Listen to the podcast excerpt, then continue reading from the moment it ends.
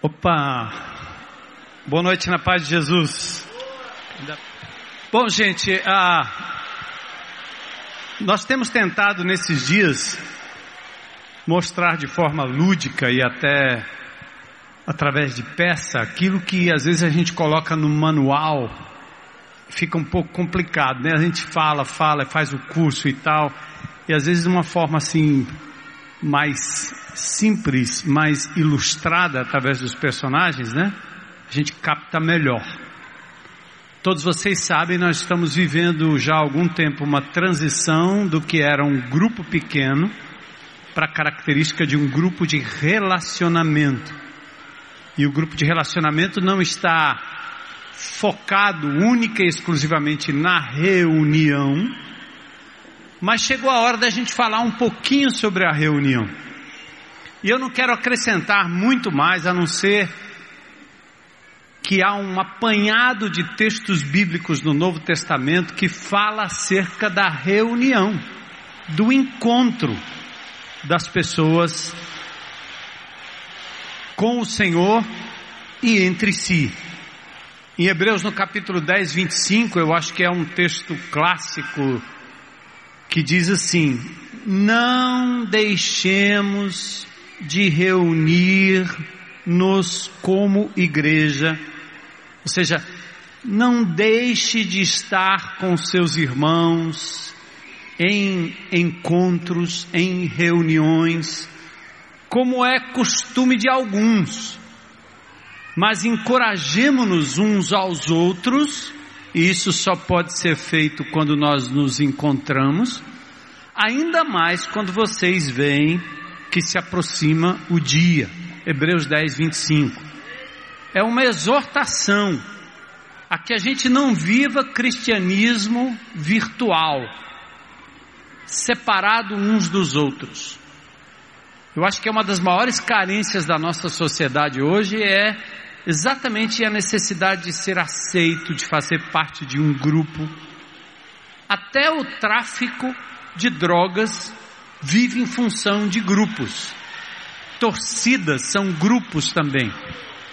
Mas a igreja de Jesus oferece mais do que um grupo de um clube ou de uma facção qualquer. Porque os relacionamentos vão para além do estádio, para além daquela atividade fim que alguns grupos têm. O grupo de relacionamento é de verdade relacionar-se fora do momento de reunião ou de encontro. Mas quando a reunião acontece, há N exemplos no Novo Testamento em que esses elementos aqui entram com muita clareza. 1 Coríntios 14, 23 diz assim: Assim, se toda a igreja se reunir e todos falarem em línguas, naquele caso, e entrarem alguns não instruídos ou descrentes, eles vão dizer: tão louco, porque eu não estou entendendo nada. Então, o apóstolo Paulo diz aqui que qualquer que tenha sido o tamanho desta reunião, não fazia sentido naquela época um GR reunido e alguém falando línguas sem a interpretação por quê? Porque a presença de pessoas não evangélicas, não crentes, era muito normal. Então Paulo está dizendo: não façam isso, porque o que tem que ser dito aqui precisa ser claramente dito e compartilhado por todos vocês. É interessante, o apóstolo Paulo ainda diz assim, ó, 1 Coríntios 14, 26, foi mencionado aqui. Quando vocês se reúnem, quando vocês se encontram, Cada um, olha a palavra, cada um tem um salmo, uma palavra de instrução, uma revelação, uma palavra de língua, naquela época de 1 Coríntios, o Novo Testamento não estava completo ainda, então nós, os crentes só tinham o Velho Testamento, então eles tinham o Velho Testamento, a vinda de Jesus, e o Espírito Santo estava revelando coisas novas, até que as epístolas fossem completadas, descritas pelos apóstolos. Por isso, rolava na reunião revelação divina, algo novo, uma interpretação à luz do Velho Testamento de quem era Jesus. Mas prestem atenção que esse texto do apóstolo Paulo revela que na reunião havia uma dinâmica. Um tem salmo, outro tem exortação, outro tem doutrina, outro tem uma palavra de revelação. Então é uma participação de todos falando. Não é um culto público onde Pedro se levanta, sobe num estrado e prega para três mil pessoas fazendo o apelo. Não é isso. Não é aquela reunião maior de cenáculo em que o apóstolo Paulo, passando como apóstolo, deixando a instrução para aquela igreja, ele então fala até meia-noite, a ponto de alguém despencar do alpendre no chão. Então, nós estamos falando aqui de casa, ambiente onde Jesus esteve, Estamos falando de algo feito ao redor da mesa ou ao redor de uma mesa de centro, mas onde todos têm oportunidade de se expressar. Não estamos falando aqui de uma sessão de aconselhamento onde uma pessoa vai ficar abrindo o seu problema do que aconteceu durante a semana, monopoliza totalmente a reunião, ao invés daquilo ser tratado num grupo de relacionamento fora daquele ambiente, num outro momento de partilha. Porque naquela hora da reunião, o que vale é o encontro dos encontros. Cada um que durante a semana teve o seu momento com Deus, nos seis dias da semana, ou se for de 15 em 15, né? Seria talvez aí no, nos 13 dias que se passaram. Aquela pessoa vem para a reunião e compartilha o que ela recebeu de Deus, qual foi a palavra de Deus, o que ela entendeu de Deus, qual foi o momento em que Deus falou o coração dela, e mais do que isso, ela também partilha o que ela fez a respeito, adorou, se arrependeu. Então, cada irmão falando de forma sucinta, clara, direta, um testemunho do que a Bíblia é, do que a Bíblia fez e do encontro dele com Deus, naquela reunião, há uma série de ministrações que virão da boca de cada irmão e certamente vai ao encontro de necessidades íntimas de pessoas que estão ali partilhando, mas também ouvindo partilha. Ensinando à medida que abre o coração, mas também sendo ensinado. Então essa é a dinâmica, gente, é a coisa menos complicada que existe para não deixar um falando detentor de todo o saber e as outras pessoas simplesmente ouvindo. E nunca crescem elas mesmas no estímulo do encontro pessoal com Deus. Então não existe por parte, eu já tenho ouvido isso, eu acho uma coisa tão absurda né, de alguém dizer assim: ah, o pastor agora disse que teologia não é importante, que doutrina não é importante, que estudar não é importante, que fazer mestrado não é importante. Vá, meu irmão, faça o mestrado, mas não no grupo de relacionamento. Vá, profunde teologia. Se quiser mandar um e-mail para mim, conversar sobre teologia, eu posso fazer isso com você. A gente faz, faremos várias vezes. Mas nós não vamos fazer do nosso encontro, onde vidas e pessoas estão precisando de um alento, de um consolo, de um conforto, nós não vamos fazer daquele momento um momento de uma didática socrática de ensino, entendendo que aquilo vai gerar alguma coisa além da informação. As pessoas podem sair de lá com muita informação na cabeça, mas não abriram a boca e não foram estimuladas elas mesmas a buscarem a informação na palavra de Deus durante a semana. Eu acho que esse é o nosso grande alvo como líder. Eu vi uma irmãzinha agora, me permita a citação, né? Ela estava compartilhando ali comigo. É, pastor, eu fui numa reunião aí que estão fazendo levantamento de um de alimento para levar aí para o povo do interior que está passando fome. Eu vi, achei, puxa, é muito nobre, né? Você ouve alguém dizendo que no interior tem gente passando fome, é a primeira coisa que você fica é sensibilizado. Qual é a resposta imediata? Cesta básica. Aí você vai lá, leva uma cesta básica, o camarada come e depois que terminar a cesta básica. Você vai precisar de mais cesta básica, mais cesta básica, mais cesta básica, e essas pessoas vão ficar comendo da sua mão igual o Bolsa Família.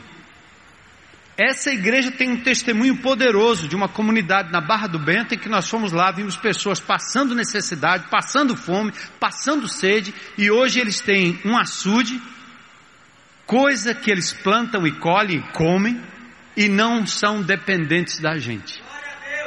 Então nós não podemos fazer isso com a Bíblia. Tornar as pessoas dependentes da gente para crescer espiritualmente. Nosso alvo como líderes é estimular as pessoas a terem um encontro pessoal com o Deus que supre todas as necessidades, que ensina, que revela, que exorta, e que as pessoas aprendam mais da pessoa de Deus do que acerca de Deus. Entendem, né? Então o nosso encontro GR é um momento precioso para que isso seja estimulado através da facilitação dos líderes. Óbvio que um líder bem preparado, nas reuniões de GL, pode aprofundar algumas questões. Se surgir alguma palavra que saiu muito fora do negócio, você vai lá, dá, né, intervém e diz: Olha, eu queria só explicar isso aqui como é que é, dá uma ajeitadinha e depois diz: Vamos conversar particularmente. Esses dias eu recebi um e-mail de um irmão que disse para mim, pastor, aqui nessa igreja que nós andamos na palavra de Deus, a palavra líder é uma palavra que eu não gosto dela e que não tem a palavra líder na Bíblia. espero que ele não esteja aqui, né? Se estiver, depois fala comigo.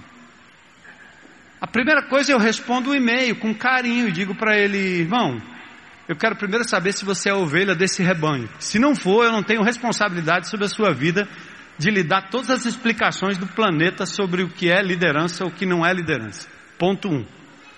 Ponto 2, eu estou vendo que você tem um ranço com a palavra líder. Deve ter algum líder que pisou no teu pé, no teu calo, alguma coisa parecida. Terceira, que você deve estar tá lendo uma versão de uma Bíblia que você agora está dizendo que é a única do planeta. Então vamos conversar.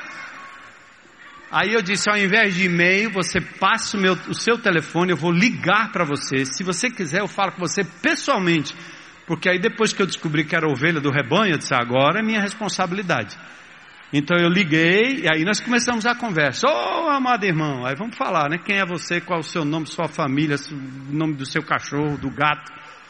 E aí vamos para o relacionamento. Aí depois o pastor, depois que abraça e dá um relacionamento, aí desce o cajado.